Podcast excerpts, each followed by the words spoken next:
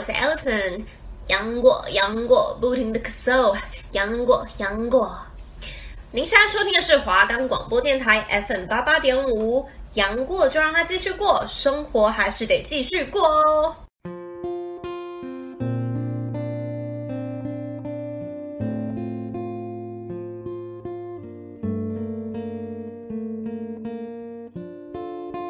各位听众朋友们，大家晚安，我是主持人 Amber，我是主持人 Lucy。您现在收听的是一起谈心节目，会为大家介绍来自世界各地各种议题。我们会从介绍议题，跟听众们分享这次介绍的议题所带来的事件以及影响。最后在节目的结尾，与大家分享我们的看法。另外，我们的节目可以在 First Story、Spotify、Apple Podcasts、Google Podcasts、Pocket Cast、SoundPlayer，还有 KKBox 等平台上收听。搜寻华冈电台就可以听到我们节目喽。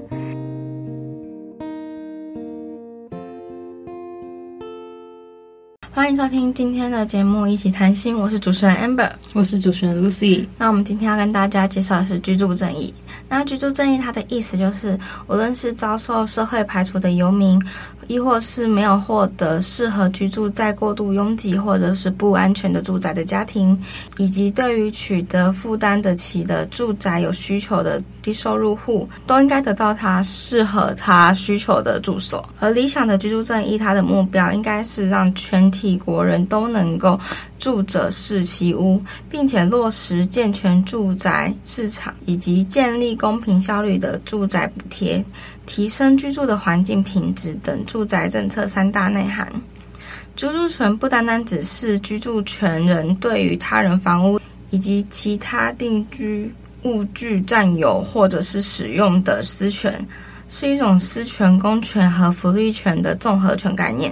因此，需要考量适足居住权，就是呢，任何人他都有和平、安全、自在，而且有尊严的居住在某处的权利。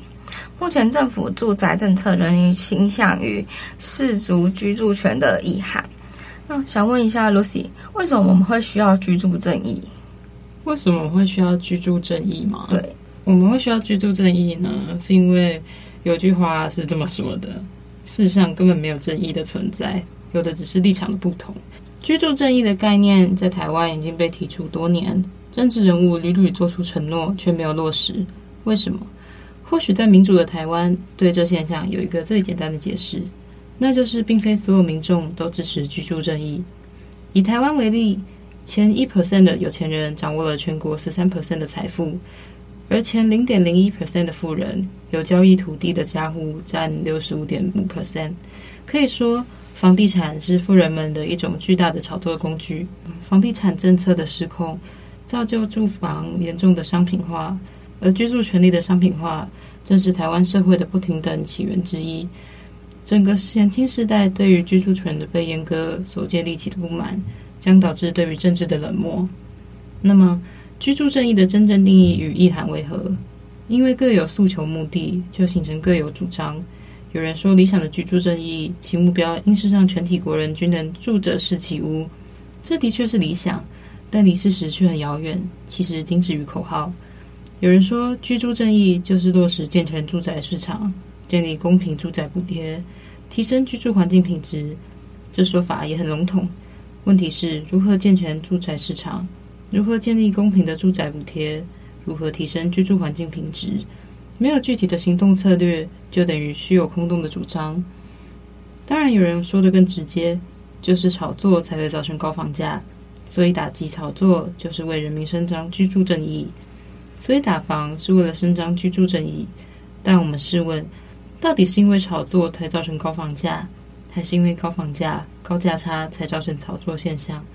高房价其实是很多核心政策所造成的结果，炒作又是因为高房价造成有高低差，才会有短期利得的炒作行为。而高房价的主因不是炒作，反而炒作才是结果。要解决高房价，自然就解决炒作问题。解决高房价不是一味的打房，房价再怎么跌，居住正义仍然难以伸张。追根究底，要找出高房价的核心问题，最主要核心包括租赁政策。国土政策、社宅政策、税制政策、公共建设等，从核心因素关联图中，清楚看到政府要解决高房价问题，是一定是需要找出最底层的核心关键因素。台湾的高房价在全球先进国家中名列前茅，但我们却不反省台湾社宅数量比例之少，也是世界先进国家中名列前茅。要怪高房价，先怪社宅政策的推动不力，它是年轻人的痛苦，也才是住宅政策最严重的问题。台湾的住房价格长期以来一直居高不下。尤其是在大城市，如台北市和新北市等地区，住房价格更是高得惊人。根据台湾房屋市场资讯网的统计，台湾全国平均房价为新台币一百一十万元一平，而台北市的平均房价更高达新台币两百四十万元一平。在租金的部分，由于房价高昂，租金也是一个让人头痛的问题。根据行政院经济建设委员会的统计，二零二一年台湾全国平均租金为新台币。一万三千九百三十五元一个月，而在大城市如台北市和新北市，平均租金更高达新台币两万元以上一个月。供应和需求呢，除了价格高昂之外，台湾的住房供应和需求也存在着不平衡的情况，尤其是在城市和都市化地区，住房供应不足，而需求则非常大。根据住宅供需资讯网的统计，截至二零二一年底，台湾全国住宅供需缺口约为四十五万户。我们现在来叫 Amber 跟大家分享一下台湾居住正义的历程。OK，一九八九年的时候，无助者团结组织呢，它发起了台湾史上第一次以都市议题所诉求的社会运动。这个运动是无壳蜗牛运动，在当年八月二十六日，五万人集结在台北市忠孝东路。他们为了争取居住权益，夜宿街头，希望用行动改变无壳蜗牛的处境。从此，所谓人民居住权、居住正义开始引起了社会各界的关注。在二零一四年，社会住宅推动联盟等团体再度扩大社会结盟，宣布无壳蜗牛全面进化，启动新世代潮运，并于十月四日发起夜宿仁爱路，也就是在地堡前面的行动。那由于当年已经有太阳花跟香港雨伞运动的爆发，加上适逢九合一选举将届，以及隔年总统大选，促成了房地合一税、二十万户社会住宅新建，乃至制定租赁专法等。后续数年也持续关注以及参与诸如住宅法的修法倒退、青年生活宅。都跟条例修法等议题，可惜的是，一九八九年和二零一四年的这些动作都没有取得最终的成效。在二零一九年的时候，市府提出台北市居住正义二点零计划，规划以房市健全、民宅更新、社宅出租的三个建策，落实房市资讯公开透明、房地税制改革整并。多元提供社会住宅跟优先扩大照顾弱势等四个主轴，在二零二一年的时候，延续二零一九年提出的台北市居住正义二点零之四年政策计划，并更加精进，推出台北市一百一十年居住正义二点三行动方案，以可负担住宅、弱势照顾、民宅更新、房市健全。税制合理这五大面向，辅以专网精进、整合行销等四十二项行动方案，落实多元提供社会住宅，更优先扩大照顾弱势，加速危险以及老旧建筑物的重建，保障居住安全，房市资讯公开透明，房地税制改革整并的六大主轴，期待达成人人都有公平住房的基本公共服务。那其实谈到社会正义，大家都会很容易会联想到一个词，就是社会住宅。台湾房地产市场在两千零八年前后呢，受到了国际热钱在亚洲串流，当资金流入股市跟房市，加上政府积极鼓励台商返台投资，大幅调降遗产税等等，但是都没有见到经济的成效。反而使不动产的价格急速飙涨。在二零零九年底的时候，行政院研考会进行了十大名院的网络民意票选，都会区房价过高，位居首位。政府却将房市交易等同于经济景气的表现，消极放任房市的炒作红台，最终引爆了高房价民怨。在二零一零年的时候，民间团体更是趁势推进了社会住宅运动，主张保障基础的住宅权。要求政府提供只租不售的社会住宅，承担居住照顾之责，协助没有办法负担居住或是遭到住宅市场排除的弱势者以及青年，解决他们在居住上面的需求。由于住宅跟社会福利等十三个民间团体在二零一零年八月二十六成立社会住宅推动联盟，就简称为住盟。那他们推动台湾落实只租不售之社会住宅，住盟成功连结跨领域团体进行合作，在充分信任彼此专业的基础上，运用了各界的资源，进行了不同的形式以及政策的倡议行动。当前台湾住宅政策以社会住宅发展为中心，逐步累积存量，突破过去极低的零点零八 percent 社会住宅比率。提升至零点一八 percent，也代表着在这十年来，社会住宅的推进，台湾从上至下刻正在翻转的居住取向。那我们现在就是接近到节目的尾声，我们来跟大家分享今天的歌曲吧。Lucy 跟大家分享一下我们今天要播的歌。好，我们今天来听一首跟家有关的歌，就是佳佳唱的《家家酒》这样子。现在让我们一起来听。家家酒，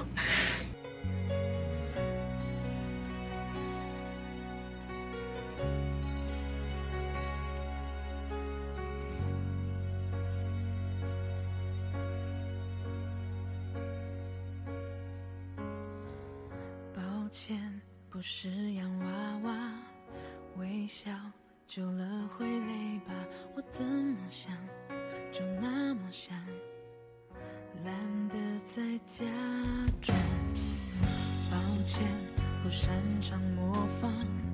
你想要的那种优雅，想哭的话就哭了。啊，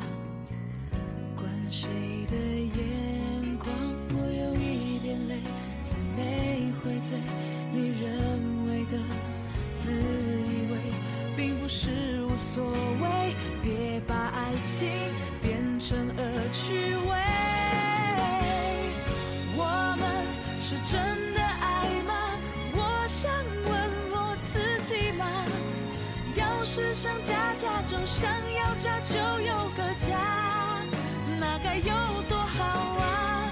愿望都会成真吗？打开全景模式吧，爱不是办家家酒，玩腻了说放就放。像没事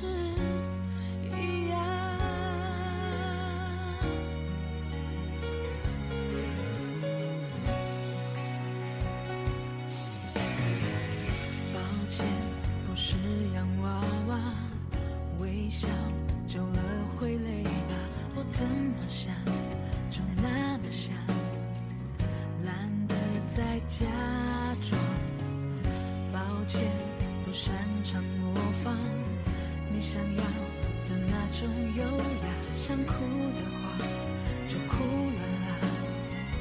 管谁的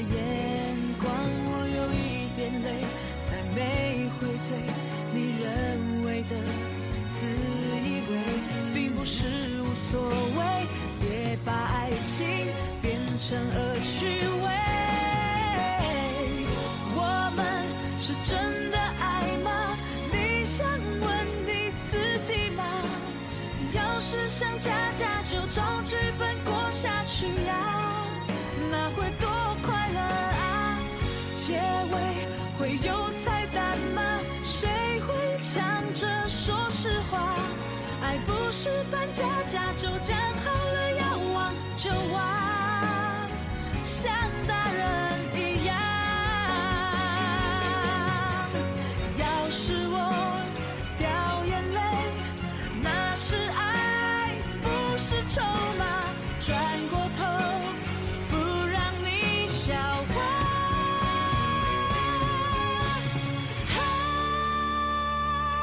听完歌曲，欢迎回到一起谈心，我是主持人 Lucy，我是主持人 Amber。现在我们就继续讨论关于居住正义的问题喽。哎，Amber，你觉得为什么大家都想要住在都会区？因为比较方便吧。像是因为像台北市、新北市北部区都捷运，嗯，捷运的话，其实交通上面非常的方便，一直什么开车或者是开骑机车，这样反而就是会让路上吧，巅峰时段会比较容易塞车。像是台中最近才刚开有捷运嘛？啊，是哦，嗯、不知道 哎。台中它最近有捷运的开通，但是台中人还是选择骑机车。然后我问过台中人，他们说习惯了，而且在台中捷运真的没有说到很方便，对他们来说啊。我知道台中很大，它是在台中的哪个地方有捷运呢？它好像是在他那个就是台中火车站，然后还有什么大庆车站，就是火车站会经过的那几段啊，嗯，比较核心的地方。但是台中人觉得说没有必要，嗯，很多台中人说他们不会去搭捷运，他们说、嗯、他们就说还是习惯那个摩托车的生活。哦，我懂。因为我我以前我以前要去高雄玩过，你知道高雄有捷运对不对？嗯，对啊。他们还有一个吉祥物叫高捷少女这样子 啊，就是另另另当别论这样子。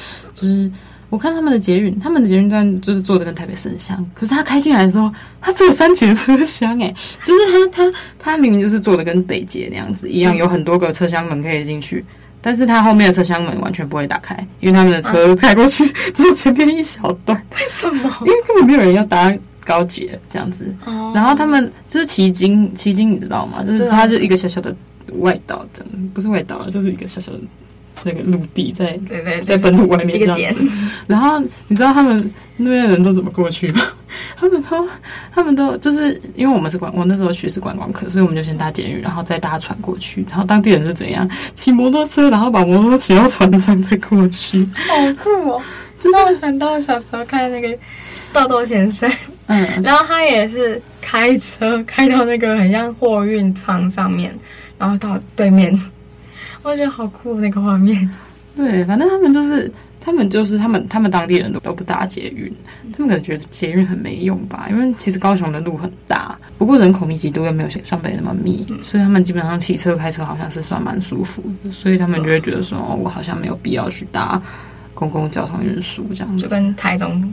很像，对对对，我觉得可能就是我其实我可以懂，就是为什么想要自己开车自己骑车，因为你等捷运你要等它，然后它的速度又没有你自己骑车开车快，对。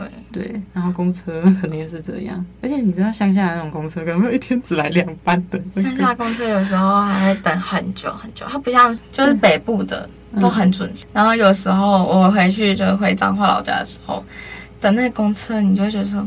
还不如不等，我还我还不如自己骑车哎。对，就是我觉得这就是那个最主要的原因，就是因为双北人多，然后它所以它就公共交通运输发展的又快，然后那个车子来的速度也快。可能你 可能你去学校外面等红五，你等红五等不到，二六零又来了，然后你二六零错过了，二六零区间车又来了，然后二六零区间车走了没关系，红五又会来了。对对对，我们台北其实真的很方便，这样子，对啊。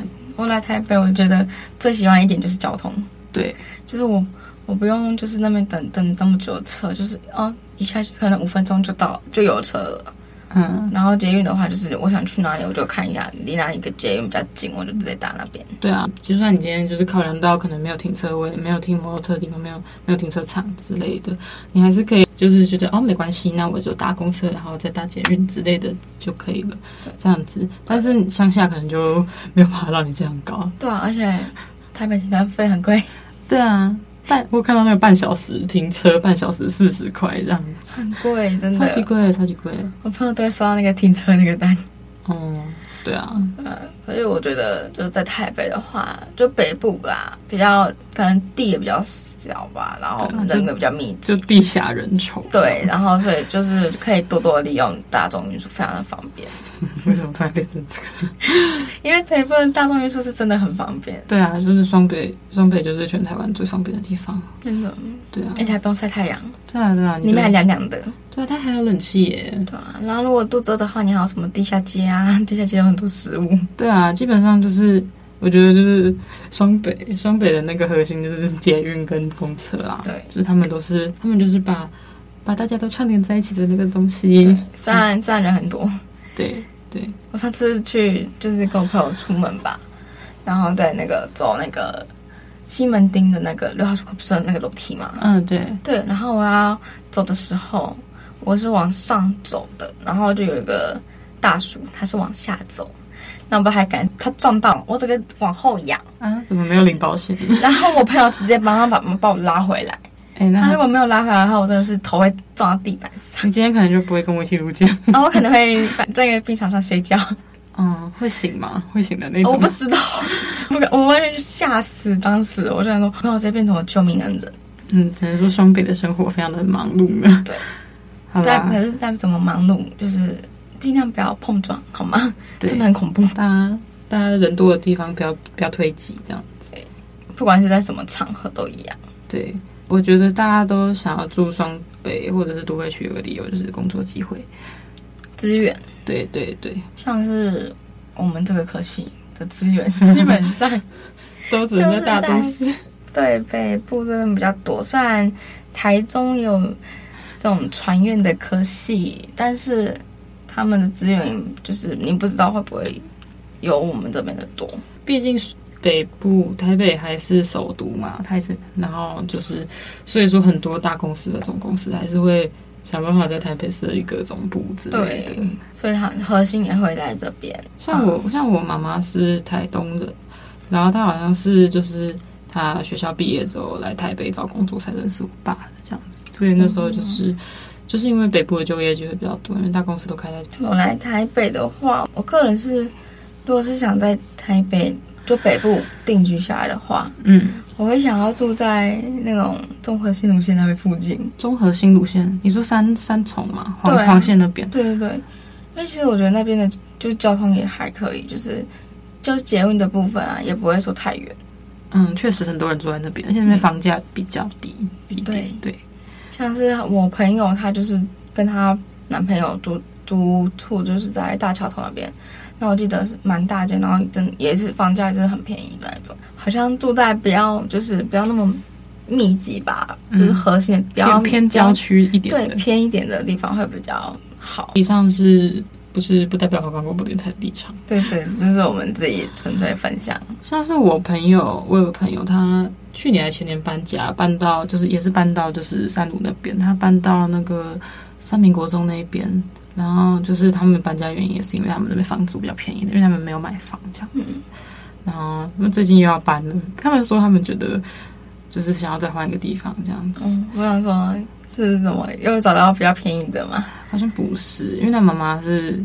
自己有在做一些生意，他觉得，因为他们现在住的地方是一个巷子里，他觉得那边做生意做不起来，这样子，嗯、所以可能要再找地理位置的问题。对，所以说可能就是便宜的地方可能有便宜的好处，但是可能如果说你今天是要有一些特殊的需求的话，那可能你真的还是要去贵，你还是要就是符合你自己的那个需求啦。对，因为毕竟是你自己要住的，嗯。就是我之前有，就是好像有看到一个新闻，就是政府有推青年跟老人一起住，你知道吗？哦，我知道，就是那个好像社会住宅吧。我们学校附近那个家乐福那边那个公寓是吗？你说那个老人公寓吗？我记得他上面好像也有写说青年也欢迎青年之类大学生之类的。哎，那我不知道，我不知道哎、欸。我记得他好像也是。好不好吃哦？对啊，好不好吃？反正他们、就是、我都想去那边看呢。你想要去住是吧？说就是价格还可以的话，然后环境又不错的话，其实那边很方便。不好说，阳明山呢？那边其实就是离家乐福很近，然后离公车站也不也是蛮近的、啊。嗯，但就是离学校远了一点点。我想问一下，Lucy，你对你之后想要住的地方有什么样的想法吗？反正我是觉得我现在住的地方就很不错了，但是我家离学校是蛮远的，地方话，呃，也不能说远啦，就是如果要通勤的话比较麻烦，因为就是我们学校早上的时候大家都在那边抢公车，很恐怖，对，早上超恐怖的。你在那边等那个公车，你就要等半个小时，你就是看车子一班一班来，你前面的人一个一个被运走这样子，然后你可能要等个五班五六班才会轮到你，然后你还要站着。共乘，共乘也要排很久。对，而且还贵。想说我已经很早到了，为什么前面的人是怎么了？都不用睡觉吗？对啊，他们是怎样？比我更早，他们是一大早就住在这里，是不是？对，他们是来抢演唱会的票，是不是？演唱会都没看过那么勤劳吧？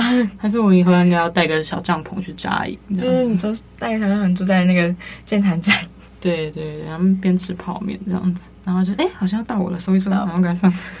那你那个帐篷要很快收收起来，快速的简易帐篷。你觉得居住正义？我觉得居住正义，因为我觉得，毕竟大家都要有地方住嘛，所以说房价这个东西应该算是一个民生必需品，它不应该要就是被当做一个就是炒作的工具，拿来赚价差的工具，让一些人就是有些人可能。有好多间房子哦，然后他自己不住，然后有些人一间房子都没有，他只能到处租房子这样子，我觉得算是很不公平。你觉得嘞？对，我也是这么觉得。不知道为什么，我觉得台湾的房子一直以来都会让我有种感觉，是被掌握在少数人手中。对，好像不是不是感觉哦，好像是真的哦。啊，那是真的吗？Oh my god！OK，okay, 就是会让我觉得说，房子都是他们的，然后呢，他们如果要租给我们的话。他们价格又不一定是可能会比较公平的价格，有些人可能故意抬价，有些啦，因为都都被他掌握了，他要怎么讲的？他他做低起价，很像垄断式那种感觉。所以我觉得社会住宅非常的方便，就是可以给到大家，就是可能买不起房子，或者是你暂时还没有买房子的能力能力。我觉得社会住宅是一个非常好的那个考虑。跟选择对，可是那个好像也要抽的。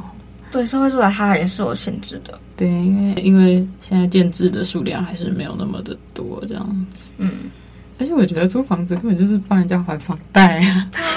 房东本身有房贷，然后他只是他就是利用你交给他的租金来去缴那一笔房贷。对啊。那为什么我不自己去买一间房子？哦，因为我没有钱。对，因为我们没有钱，我们连所以我们只能 连头期款都交不出来，我们只能租房子，然后就帮人家缴房贷。然后他缴完房贷之后，他又有钱了，他就可以去买下一间房子。然后买完下一间房子，就会有下一个人帮他缴房贷。对。然后我们还在租房子，我们是被个割韭菜嘛，就一直在帮他帮人家缴钱。难怪，难怪贫富差距越来越大，因为这样。对，难怪台湾真的。资源都会掌，真的是掌握在上面的人手上。嗯，这个真的没有办法。对，那我们今天的节目就到这里。嗯，感谢大家收听。对，这也是一起谈心。我是主持人 Amber，我是 Lucy。我们下礼拜见。对，拜拜。下礼拜就最后一次喽。对，下礼拜最后一集哦，拜拜，拜拜。